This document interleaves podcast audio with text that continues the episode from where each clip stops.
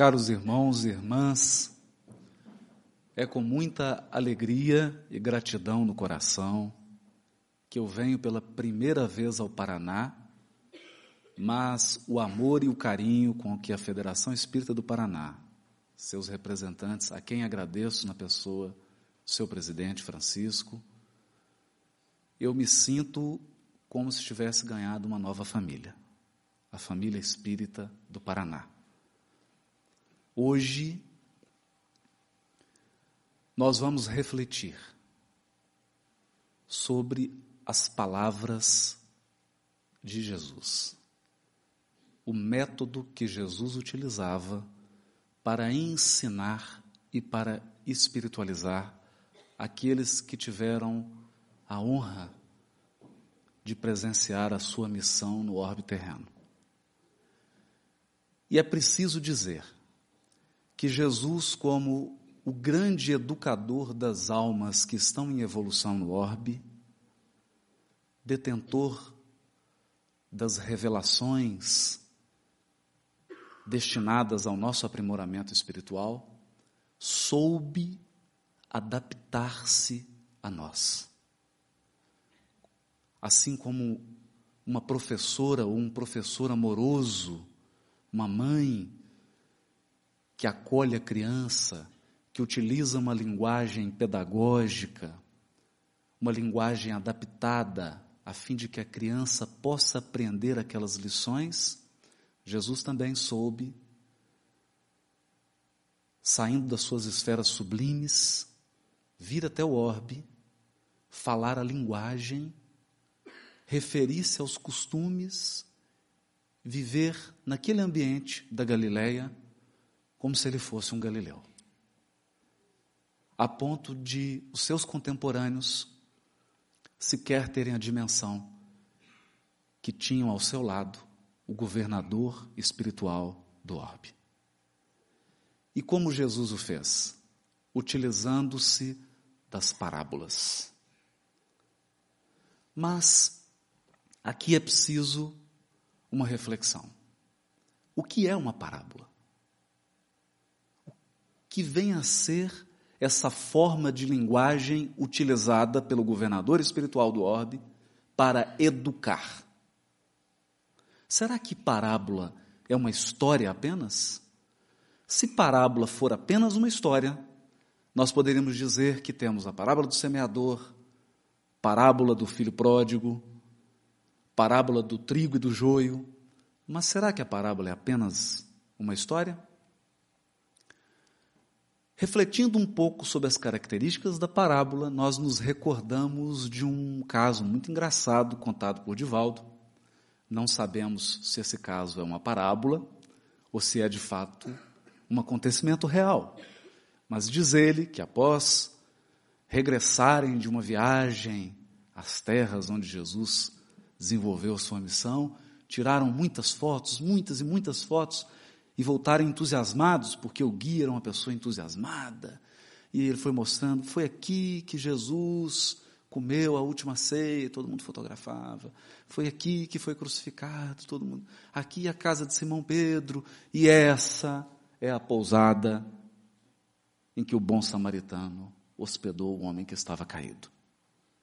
Alguns foram às lágrimas, se emocionaram, voltaram para o Brasil, e ele então, revendo aquelas fotos, quando parou nessa, na pousada do bom samaritano, se emocionou. Quando Joana se aproximou e falou: que foi, meu filho? A pousada. Ela falou assim: Isso é uma parábola, meu filho. Essa pousada não existe. É? Isso significa que nem tudo no Novo Testamento, especialmente nos Evangelhos, pode ser lido de forma literal. E para evitarmos esses tipos de tropeço, e para evitarmos advertências de Joana de Ângeles, é bom que nós saibamos o que são as parábolas, e para isso nós pedimos a paciência do público, porque teremos em três slides que abordar um tema da linguística. Figuras de linguagem para entender como que funciona a língua. como que ela se desenvolve, que recursos que a linguagem usa para transmitir o pensamento. Que recursos são esses? Dizem os linguistas que figuras de linguagem são todo recurso linguístico que cria efeitos de expressividade. Efeitos de expressividade, revestindo uma parte do enunciado de realce, contraste, sentimento. As figuras podem ser de palavras ou semânticas, figuras de sintaxe e figuras de pensamento. Nós vamos trabalhar as figuras de palavras. E elas podem ser definidas como ou figuras semânticas, que é a mesma coisa. São aquelas que estão relacionadas com a mudança de sentido das palavras. Então, por exemplo, quando Manuel Bandeira escreve: Os meus inimigos passarão e eu passarinho. Ele está fazendo um jogo, um jogo utilizando o aumentativo e o diminutivo para criar um efeito, para transmitir uma ideia, mas com arte, com poesia. Ou então, quando pensamos em Drummond, canção amiga, eu preparo uma canção em que minha mãe se reconheça, todas as mães se reconheçam e que fale como dois olhos. Mas do... talvez um cartesiano dirá, mas olhos não falam. Olho não fala, só boca que fala. Isso é figura de palavra. Isso são recursos que a língua utiliza para transmitir uma imagem. Então é como se a língua fosse torcida, é como se a língua fosse levada até as últimas consequências para que o ouvinte tome um susto, para que ele comece a refletir. E ele finaliza assim: Eu preparo uma canção que faça acordar os homens e adormecer as crianças. E pensando nisso, nós pensamos em Jesus, porque o vigor da verdade das palavras de Jesus era capaz de acordar os homens, mas a força do seu amor era capaz de adormecer as crianças. Há várias classificações, nós não vamos nos prender nisso, apenas listamos algumas. E dentre as figuras de semântica ou figuras de palavras, os, os teóricos classificam elas, mas aqui nos chama a atenção especialmente a metáfora, que é bem conhecida. Passada essa parte mais técnica, nós vamos falar da parábola. O que significa parábola? Bom, aqui é preciso dizer que, em determinados momentos da história da humanidade, as traduções complicaram o entendimento. Traduções mal feitas ou traduções feitas de forma regular podem causar equívocos que perduram por séculos e séculos e séculos. Sobretudo quando esses equívocos são explorados por pessoas sem escrúpulo. Por exemplo, no original dos evangelhos, Jesus fala do Sheol, do vale de Gnom, que na cultura do povo hebreu era entendido como aquele lugar para o qual a alma dos mortos se dirigia. Isso foi traduzido no Novo Testamento utilizando uma palavra grega, Hades. Acontece que o Hades dos gregos não é muito parecido com o Sheol dos hebraicos. Tem uma diferença. E pior, quando Jerônimo traduziu a Vulgata Latina, ele traduziu o Sheol, que foi traduzido para o grego por Hades, por infernos, que é um advérbio no latim que significa o que está embaixo. E o advérbio que está embaixo virou o inferno, literalmente. E para tirar da cabeça das pessoas que o inferno é o Sheol, é o inferno. Pois bem, aqui acontece algo semelhante. O aramaico tem uma palavra especial para designar linguagem figurada. O hebraico tem uma palavra especial para isso. Mas o grego tem outra. Qual é a palavra grega? Parábola, que vem do grego parabolé. O substantivo parabolé deriva do verbo parabalen. Não precisa ninguém assustar que eu não vou fazer a palestra em grego, por favor. Parabalen é colocar ao lado de colocar ao lado, comparar, comparação. Então o que é a parábola? É uma comparação. Você quer dizer uma coisa, mas não tem elementos para dizer aquilo. Então você usa uma comparação. André Luiz quer falar de um veículo que anda por cima do solo, atravessa toda a cidade de nosso lar, e ele não tinha um, um elemento para descrever isso. Ele usa então o aérobus. É uma comparação. Algo para que a gente possa entender. Isso é parábola. De onde veio isso? Quem desenvolveu isso? Aristóteles.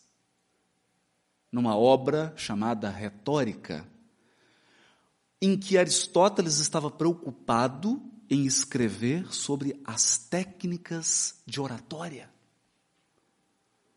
Ele queria ensinar e os gregos eram muito bons nisso. Técnicas de oratória.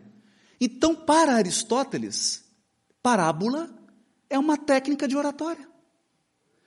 Você usa uma comparação para que fique fácil das pessoas entenderem. Isso é parábola. Bom,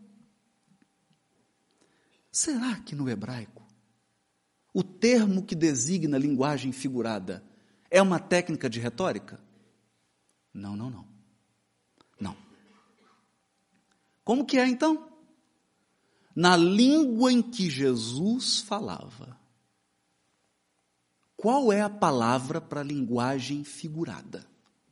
A palavra para linguagem figurada é machal. Agora, o que é machal? Nós vamos passar isso. O último slide. O machal hebraico, ou matlá aramaico, designava, mesmo no judaísmo pós-bíblico, sem que se possa fazer um quadro esquemático, toda sorte de linguagem figurada.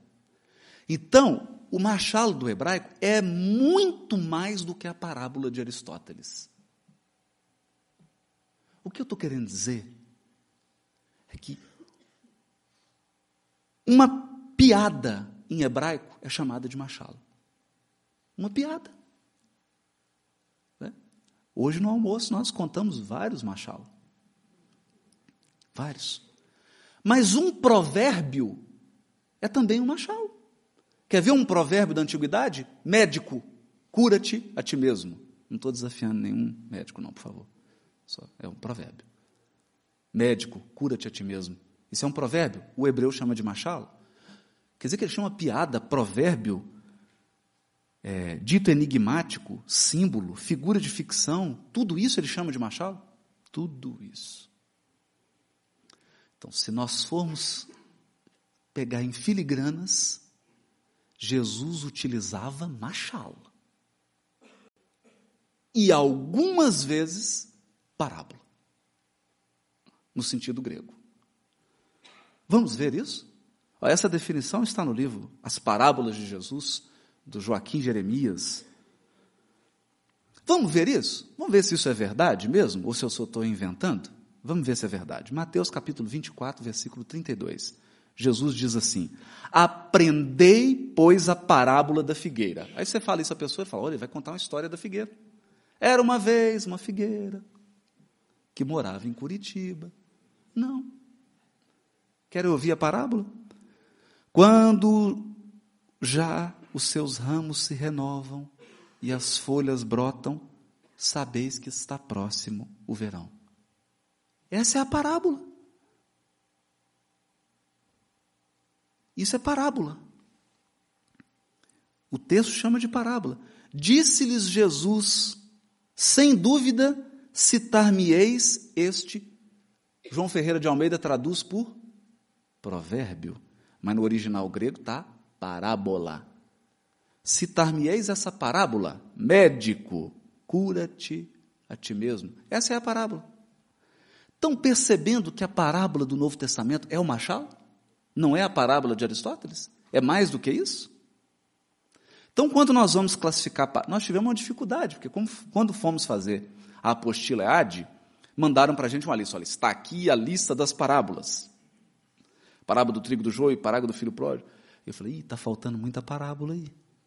Não, não, não. Nós esquecemos alguma? Esqueceram? Aí começamos a mostrar esses versículos, falei, mas isso não é parábola. Aí tive mostrar tudo isso. Não, é parábola. Isso também é parábola. Tudo que ouvimos ter se dado em Cafarnaum, faz-o também aqui na tua terra. Lucas 5,36, também lhes disse uma parábola.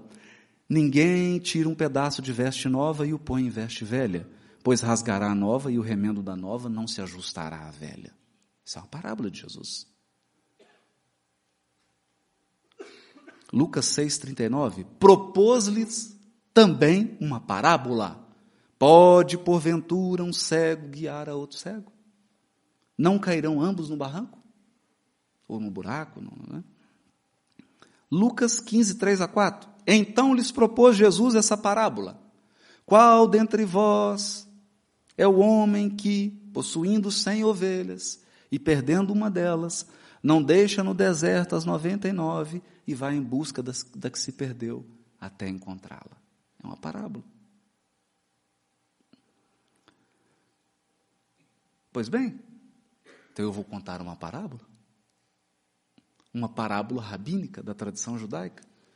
Dizem que certa vez a verdade resolveu fazer uma visita à terra. E a verdade é uma senhora muito distinta, muito séria, muito respeitável. E ela veio de forma bastante singela. Não passou nenhum gloss, não pôs brinco, nem colar. Veio com um vestido bem simples, tom pastel, uma sandalinha de dedo, bem simples, e começou a visitar a terra. E ninguém cumprimentava a verdade. Ninguém sequer olhava para a verdade. E ela então começou a se entristecer. Falou: será que o ser humano não se interessa pela verdade? Quando ela já estava desistindo e pretendia ir embora, ela passa perto de uma casa muito bonita e uma jovem com um batom bonito, brinco, colar, um cabelo de chapinha, um vestido bem bonito, um, uma sandália de salto, era a parábola.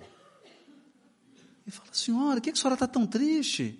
Olha, eu sou a verdade, ninguém me cumprimenta, ninguém quer conversar comigo. Parece que os homens não se interessam pela verdade. Falei, não, vem cá que eu vou. Nós vamos fazer um make-up na senhora.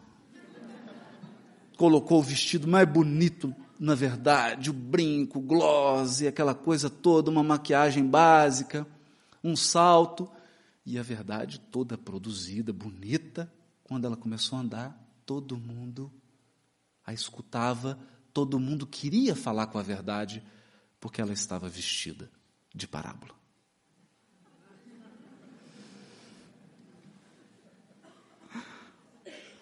Pois bem, se agora nós sabemos que Jesus falava por Machado, ou, vamos falar no português dos dias de hoje, Jesus falava por figuras de linguagem. Figuras de linguagem nós tivemos que fazer uma estatística. Quantos por cento de parábola de Marshall existe nos evangelhos?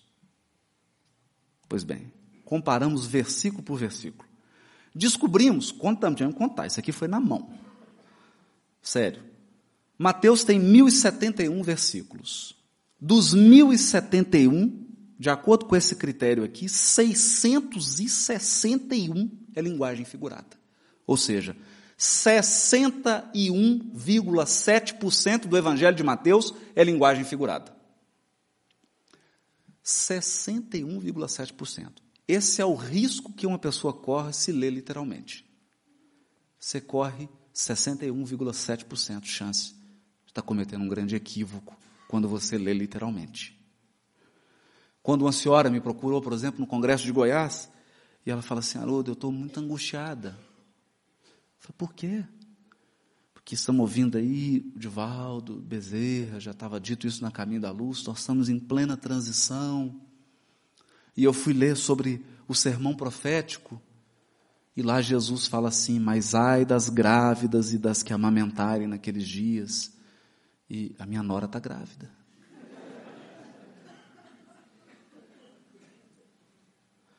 Nós tivemos que explicar, então, isso é linguagem figurada.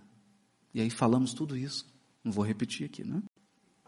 Evangelho de Marcos, que é considerado o evangelho mais narrativo de todos. É o que mais tem história. Tal, aquele que eles dizem que é o mais objetivo, quase não tem discurso.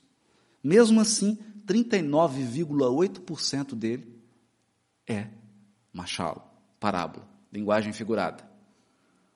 Lucas, 48,3%. Por isso, quando Paulo diz assim que é preciso tirar o espírito da letra, é preciso mesmo. João, 55,6%. No cômputo total, todo o Novo Testamento, o Novo, o Novo Testamento não, os quatro evangelhos. Fizemos a pesquisa só dos quatro evangelhos. Porque se for para a carta de Paulo, aí.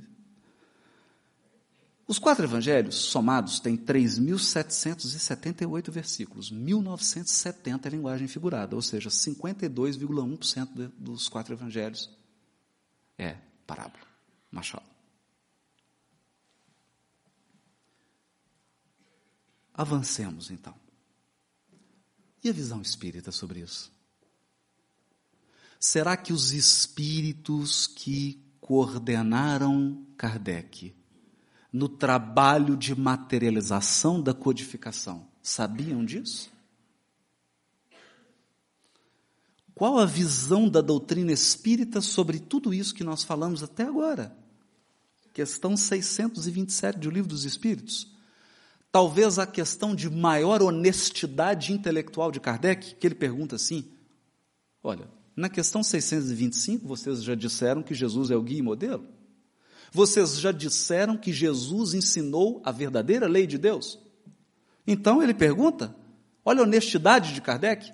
Já que Jesus ensinou as verdadeiras leis de Deus, qual a utilidade do ensino dado pelos Espíritos?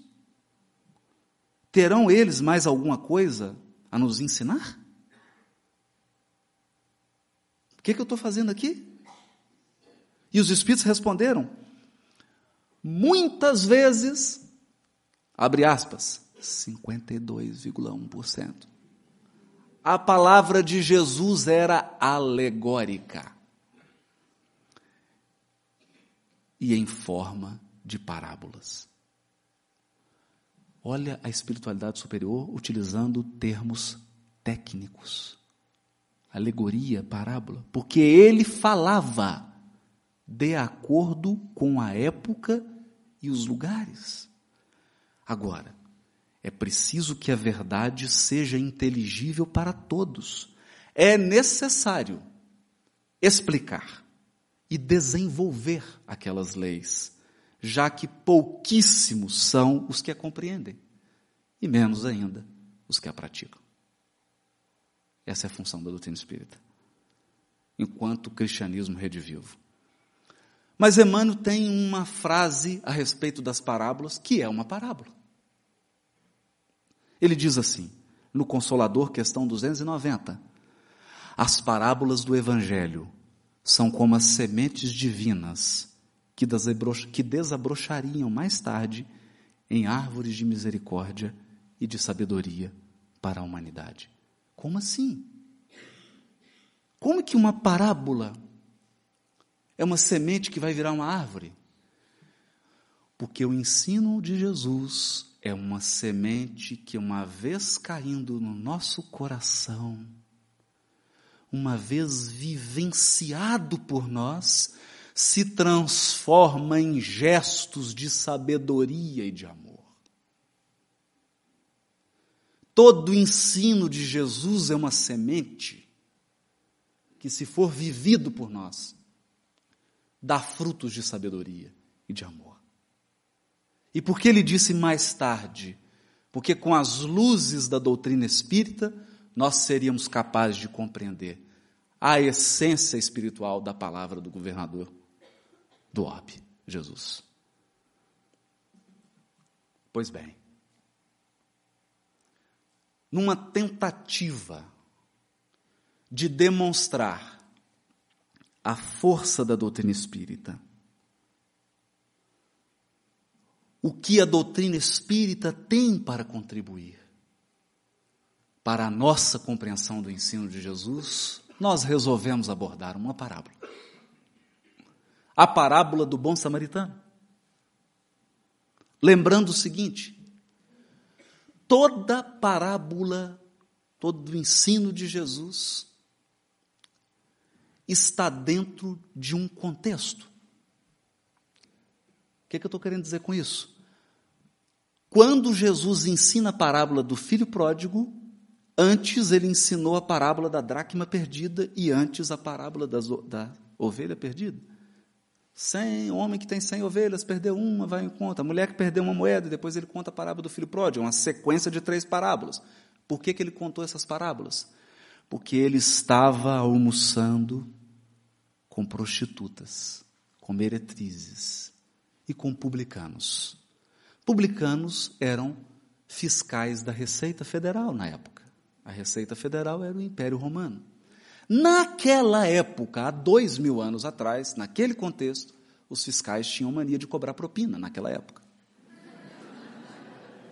Portanto, as pessoas não viam com bons olhos os publicanos. E a cultura dizia o seguinte: se uma pessoa pura se misturar com outra impura, a impura contamina a pura.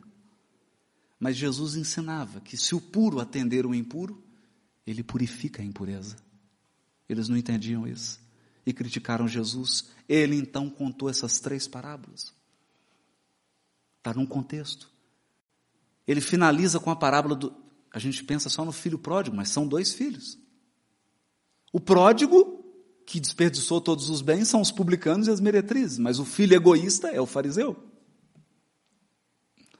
Aquela parábola tem endereço certo. E a parábola do bom samaritano? Pois bem, a parábola do bom samaritano também tem um contexto. Às vezes a gente não estuda o contexto. Um doutor da lei procura Jesus. Um doutor na lei naquela época era um bacharel em direito. Alguém da área jurídica. Um homem que tinha uma formação para interpretar as leis do povo hebreu que é o Pentateuco mosaico. A constituição do povo hebreu é o Pentateuco mosaico.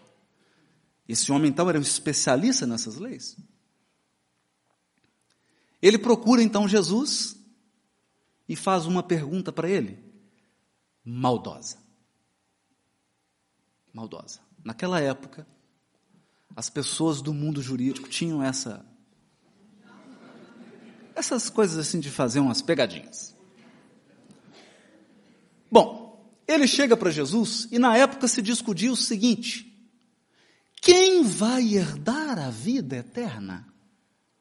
Para eles, na concepção deles. Eles entendiam a imortalidade, mas não conseguiam explicar. E eles achavam que num futuro o Messias ia instaurar na terra o Olam Rabá, o mundo de regeneração onde haveria paz, fraternidade, não teria violência, não teria miséria, as armas seriam substituídas por enxadas, o leão se deitaria junto do, do cabrito, em paz, acabaria a violência. É, é, o mundo, o nosso sonhado mundo de regeneração e mundo de todos. Era o Olam Rabá. Mas eles não eram bobos, porque eles já tinham vindo de capela, eles já tinham caído. Eles sabiam que alguns não iam ficar nesse mundo.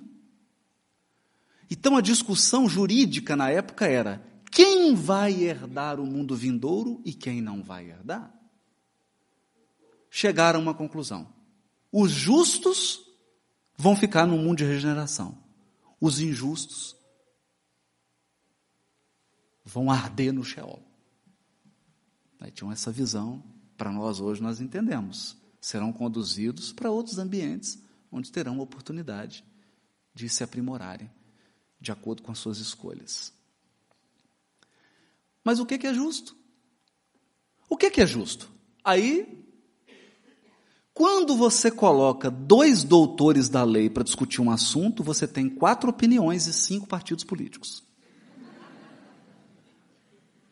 É mais ou menos a mesma coisa quando você coloca um advogado, um juiz, um promotor. São dez opiniões e cinco decisões diferentes. O que, é justo? Aí ele pensava, o justo é aquele que faz isso, isso e isso. Então eram listas, faziam listas. Quem que é justo? Ó, se você vai ser justo, você fizer isso, isso e isso. Aí tinha um outro sábio falava, não, não, não, faltou isso nessa lista. Aí o outro falava, faltou isso. Esse rapaz, muito perspicaz e inteligente, procura Jesus e fala assim: Mestre, que devo fazer para herdar a vida eterna? Achando que Jesus ia tirar uma lista e falar assim: você tem que fazer isso, você tem que fazer isso, você tem que fazer isso. Sabe qual que é o problema da pessoa muito esperta? Que às vezes ela faz papel de bobo. Ele subestimou ele mal se deu conta de que estava diante do governador espiritual do orbe. Jesus então responde a pergunta com duas. E ele, Jesus, lhe disse: Que está escrito na lei? Como lês? O que está escrito? Como que você lê? Uma coisa é o que está escrito, outra coisa é como você entende. Uma coisa é o que eu falo, outra coisa é o que você ouve. E o doutor da lei ficou desconcertado. Porque quando ele diz o que está escrito, é como se Jesus falasse para ele: apresenta os textos do Pentateuco. Ou como um advogado diria, traz os códigos. Vamos examinar. Como é que você interpreta isso? Como lês? Mas ele não se embaraçou, não. Não se embaraçou. Amarás ao Senhor teu Deus de todo o teu coração e de toda a tua alma e com todas as tuas forças. E ainda acrescentou, porque não está isso no texto, e de todo o teu entendimento. Isso não está. Já é a interpretação dele. E ao teu próximo, como a ti mesmo. O que, que Jesus respondeu? Respondeste bem. Faz isso e viverás. Por quê? É fazendo que nós compreendemos. É impossível ter uma compreensão ampla de algo se você não está envolvido naquilo. Se você não está comprometido com aquilo. E o comprometimento vem com a vivência. Portanto, a compreensão real só se dá com a vivência. Aqui ele se embaraçou. Aqui ele se embaraçou por quê? Que, quais textos ele citou? Ele citou dois textos do Velho Testamento. Deuteronômio 6, 4, 5, o texto mais importante da cultura judaica, da cultura dos hebreus. O Shema, os tradicionais recitam isso três vezes por dia. Ouve Israel, o Senhor é nosso Deus, o Senhor é único. Amarás, pois, o Senhor teu Deus de todo o teu coração, e de toda a tua alma, e de todo o teu poder. Aí me ocorreu o seguinte. Eu pensei assim, como que os advogados da época de Jesus interpretavam isso aqui? E tivemos que pesquisar. Fomos então a Jerusalém, trouxemos meia tonelada de livros para entender como que eles interpretavam na época de Jesus, não hoje. Apesar de que hoje é a mesma coisa, descobri isso também. Poderia ter sido mais fácil, era só conversar com o Rabino e ele me falava. Bom, mas hoje eles, é o mesmo jeito. Qualquer criança de 13 anos judeu sabe que a interpretação disso aqui na época de Jesus é essa que eu vou falar agora. Como é que eles interpretam esse texto? Primeiro, eles interpretam o seguinte: você só prova o seu amor a Deus amando o próximo. Isso eles sabem disso. Se não amar o próximo, não tem como Amar a Deus. Nós demonstramos o amor a Deus amando ao próximo. E amar a Deus como? O texto diz: Amarás, pois, o Senhor teu Deus de todo o teu coração. Aí vem os intérpretes. O que é o coração para o hebreu? Para nós, coração é a sede do sentimento e o cérebro é a sede da inteligência. Para os hebreus, não. A inteligência e o sentimento estão no coração. Por isso que temos aquela passagem do Evangelho em que Jesus diz assim: Pois do coração procedem os maus pensamentos, o adultério. Pensamentos e sentimentos vêm do coração. Então eles dizem: o que é amar Deus de todo o coração? É amar com sabedoria e com amor? Por quê? Se você não tiver sabedoria, você fica piegas. Se você não tiver amor, você fica gelado. Para amar a Deus, é preciso usar a inteligência, a sabedoria e o sentimento. Emmanuel também diz isso. Emmanuel diz assim: aquele que apenas sabe é como uma placa no deserto indicando a direção. O viajor sedento saberá para onde ir, mas morrerá de sede no caminho. Aquele que apenas ama é como um oásis e uma fonte de água no deserto. Ele descedenta o viajor, mas ele perde o rumo sem saber para onde ir. É preciso conjugar sabedoria e amor. As mães sabem disso. Elas fazem esse papel de educação, de dizer não, de orientar e de amar. Então, amar a Deus de todo o coração é usar sabedoria e sentimento para amar. E alma, de toda a tua alma. O que é a alma para o hebreu? A mesma coisa que é para a gente espírita. A alma é a união do espírito com o corpo para eles também. E o que, que eles dizem aqui? Como que eles interpretam isso? Como que os doutores da lei interpretavam isso? Já na época de Jesus. Portanto, o que eu estou falando aqui não é novidade, tem mais de dois mil anos. Amar de toda a tua alma é o seguinte: alma é o espírito unido ao corpo. Então eles falam assim: não basta ter sabedoria, não basta ter sentimento. Eu preciso demonstrar meu amor com ações concretas. Amar a Deus de toda a tua alma é amar com ações concretas. A minha esposa me tenta falar isso toda hora para mim. Eu falo, eu te amo, querida. Ela fala, então busca água para mim. Traz uma flor. Você voltou do Paraná, não trouxe uma lembrancinha para mim. Ela, ela vive falando isso comigo. Não adianta amar de todo o coração. E agora ela já sabe isso, eu fico perdido. Agora ela já sabe a teoria. E me aperta. Você está me amando de todo o coração, mas não ama com toda a alma? Cadê a lembrancinha do Paraná? gestos práticos que demonstrem o amor. E de todo o teu poder. Esse aqui foi interessante. Porque o texto hebraico diz assim: amarás com todos os teus muitos. Aí eu tive que procurar o que, que eram os muitos. Eles Sabe o que, que eles pensam? Imagine que você está no chuveiro nu.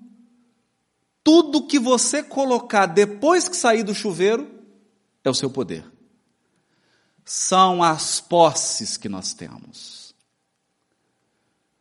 O primeiro nível do amor a Deus é amar de todo o coração. O segundo nível do amor é amar de toda a alma. O terceiro nível é colocar tudo que você tem a serviço de Deus. Todas as tuas posses. Esse é o nível supremo do amor. Colocar tudo que você tem a serviço do Criador. Eu não estou falando dar tudo, não é isso. Paulo já Paulo sabia, claro, sabia isso. Ele diz assim: ainda que eu desse todos os meus bens aos pobres, se eu não tivesse amor, não é dar, é colocar à disposição de Deus para quando Ele determinar, para quando a providência divina direcionar, você coloca a serviço. Esses são os três níveis. O doutor da lei sabia isso. Isso aqui ele sabia. Não teve como ele discutir. Ele não quis discutir isso aqui com Jesus. O que, que ele discutiu então? A segunda parte. Amarás o teu próximo. Levítico 19, 18. É esse o texto que ele citou. O primeiro está em Deuteronômio, esse está em Levítico. O segundo diz assim: Não te vingarás, nem guardarás ira contra os filhos do teu povo, mas amarás o teu próximo como a ti mesmo. E é aqui que começa o problema. Havia duas correntes jurídicas que interpretavam esse texto. Uma dizia assim: próximo é apenas o da minha raça. Então, é romano, ele não é meu próximo. Ele não é meu próximo, eu não tenho que amá-lo. Eu só tenho que amar o da minha raça. E havia uma outra corrente, que é a corrente de Iléu, avô de Gamaliel, mestre de Paulo, que dizia assim: próximo é a humanidade inteira. Tinha essas duas correntes. Quando Jesus disse para o doutor da lei, faze isso e viverás. Sabe qual é o problema do ser humano? Quando ele sabe o que tem que fazer, mas não quer fazer, ele inventa uma teoria para justificar. Ele inventa uma desculpa. Ele sabe que aquilo é o certo, mas não quer fazer. Aí inventa uma desculpa. Nesse caso aqui, a desculpa é essa. Quem e ele pergunta para Jesus: Quem é meu próximo? Imaginando que Jesus fosse dizer para ele: Ah, o próximo é a humanidade inteira. Aí ele ia falar para Jesus assim: Eu não sou da sua corrente. Eu sou da corrente contrária. Aí Jesus entra com a parábola. Que é quase um vatapá, apimentado. Olha, eu brinquei. Imagina que Bin Laden convida você para fazer uma palestra num auditório cheio de homem-bomba. E você vai fazer uma palestra de motivação? Como vencer a depressão? E aí você resolve contar, cheio de homens bombas, e o Bin Laden aqui sentado. E você vai contar uma coisa motivacional. E você fala assim: havia um americano suas últimas palavras nessa encarnação. Aqui Jesus fez isso. O povo hebreu era formado por doze estados. Dez brigaram, se separaram.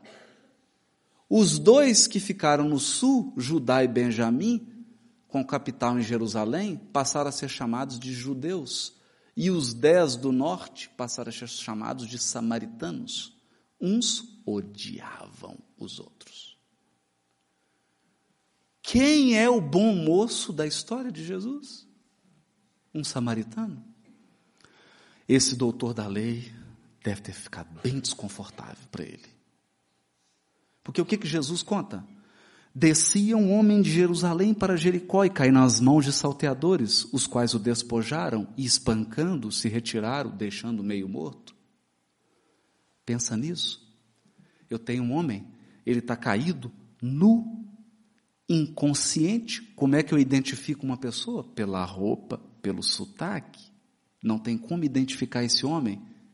Ele é meu próximo ou não é meu próximo? Ele é da minha raça ou não é da minha raça? Passou um sacerdote, olhou e falou: É judeu? Está sem roupa, está inconsciente, está todo machucado, está desfigurado, não dá para identificar esse homem. Passou de largo. Que ele era um sacerdote. Se o homem tivesse morto e ele tocasse no morto, ele ficava impuro, não podia trabalhar no dia e não podia receber. Passou de largo. Passou o coroinha, que é o levita, olhou também e falou: não tem como identificar esse homem. Ele é meu próximo ou não é meu próximo? Olha a sabedoria de Jesus para criar a história. Que homem é esse? É seu próximo? Ele pensa como você? Ele torce pelo seu time de futebol? Ele vai votar no mesmo candidato que você? Não sei. Ele é meu próximo ou não é meu próximo? descia pelo mesmo caminho um samaritano que ia de viagem. Ele não estava passeando. O samaritano tinha um compromisso, talvez ele tivesse horário de chegar, como eu, horário para terminar. E tem que correr, né, porque senão passar do tempo. Ele tinha uma viagem. Esse samaritano, então, vê o homem caído. Ah, ele tem que tomar uma decisão. Eu desço do cavalo? Ou não desço? Eu paro a minha viagem? Eu tenho tempo para atrasar meu compromisso? Será que eu posso gastar um tempo aqui? Eu tenho recursos para atender esse homem? Olha a sabedoria. Caridade exige sabedoria. Caridade exige planejamento. Mas também exige sentimento. Ele moveu-se de íntima compaixão. Portanto, o samaritano amou a Deus de todo o coração. Primeiro nível do amor cumpriu a primeira parte da lei. Amarás a Deus de todo o teu coração. Vamos ver se ele amou de toda a alma? Vamos ver o que, que ele fez? Aproximou-se, verbo. Atou-lhe as feridas, verbo. Aplicou azeite, aplicou vinho, pôs o homem sobre a cavalgadura, levou para uma estalagem, cuidou dele. Sete coisas esse homem fez. Fez saiu do sentimento e do planejamento e executou. Amou a Deus de toda a alma. Segundo nível, com ações práticas, cumpriu a segunda parte do mandamento. E a terceira? Será que ele cumpriu? E partindo ao outro dia, tirou dois dinheiros deu ao hospedeiro e disse: Cuida dele e tudo o que você gastar mais, quando eu voltar, eu te pago. Colocar todos os bens a serviço do Criador. Esse samaritano é o homem que viveu integralmente o mandamento, os três níveis do amor: amar a Deus de todo o coração, de toda a alma e com todas as tuas posses. Precisa dizer mais alguma coisa? Precisa dizer mais alguma coisa? Esse doutor da lei deve ter ficado atônito, sem resposta. Mas aí Jesus faz uma coisa com ele. Eu fiquei até com pena do doutor da lei. Meu filhinho tem uma brincadeira lá em casa que chama trava-língua. São umas frases assim escritas, né? é, aranha roeu a roupa, ou então no ninho de mafagafos tinha cem mafagarfinhos, quando a mafagafa guinfa, guinfa, aí já, já me atrapalhei, trava língua, aqui Jesus fez um trava cérebro com ele.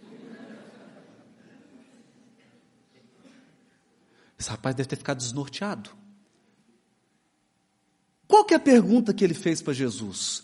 Quem é meu próximo? Ele, bonito, cheiroso, com banho tomado, confortável, está perguntando assim: quem é meu próximo? Quem é? Tem alguém aí que é meu próximo? Perceber a perspectiva? Eu estou centrado em mim, perguntando quem é meu próximo. Jesus faz um trava-cérebro e pergunta para ele: quem foi o próximo daquele que estava caído?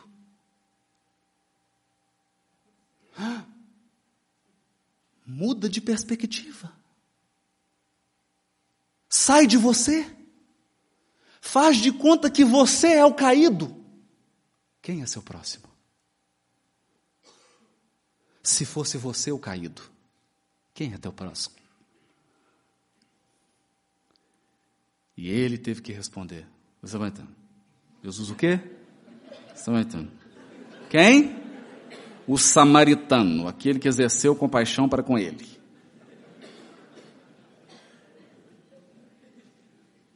Teve que responder.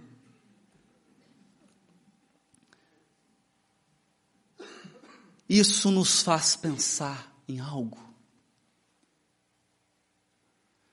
Em vez de perguntar quem é meu próximo, talvez fosse interessante perguntar de quem eu posso ser o próximo? Eu posso ser o próximo de quem? Quem está esperando o meu amor? A minha caridade? Quem? E aí nos recordamos de uma parábola, diz que um senhor bateu na porta assim de um sábio e falou: Olha, a era messiânica chegou, o mundo de felicidade chegou. Aí o sábio olhou, vem pela porta para o senhor ver. Ele olhou pela janela e viu um homem batendo num animal. E falou assim: Chegou não. Olha, o senhor nem saiu. Olha o homem batendo no animal. Enquanto houver um ato de violência, o um mundo de regeneração, o um mundo de todos não chegou ainda.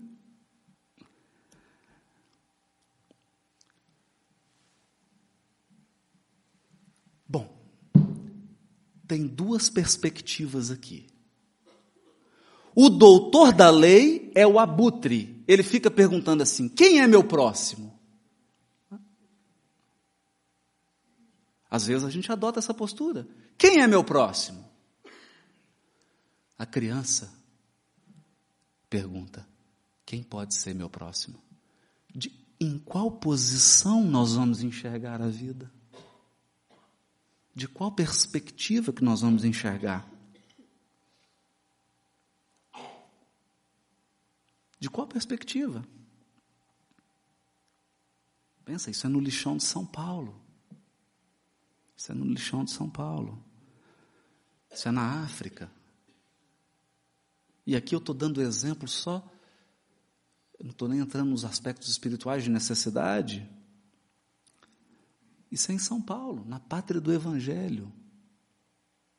Isso é na pátria do Evangelho. Jesus perguntando para nós: Você pode ser o próximo de quem? Pois bem, por isso Chico dizia: A caridade sempre foi a força que me sustentou, tudo sempre valeu a pena por causa dela. Quando ficava muito aborrecido comigo mesmo, com as minhas imperfeições e erros, procurava a periferia da cidade visitando as favelas. Sempre encontrei na prática do bem a mensagem de consolação e o conforto espiritual de que me achava carente. Trocava um pedaço de pão por energia para o dia seguinte. Chico Xavier. E aqui vem o que nós podemos ser. Porque o mundo de regeneração é a esperança da espiritualidade. É o que a espiritualidade superior espera da Paraná espírita. Espera de nós. Espera que nós sejamos o próximo, não apenas no sentido material, mas no sentido espiritual, no sentido intelectual, todo auxílio que nós pudermos prestar.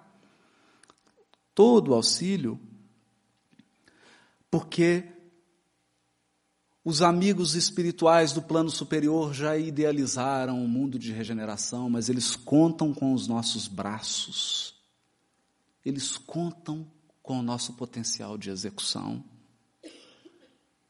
com a nossa capacidade de doação, eles contam com isso.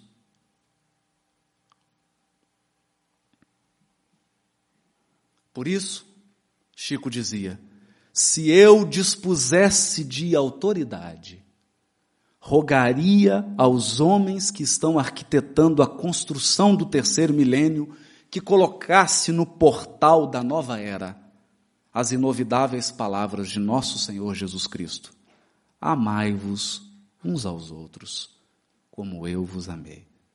Muito obrigado, boa noite.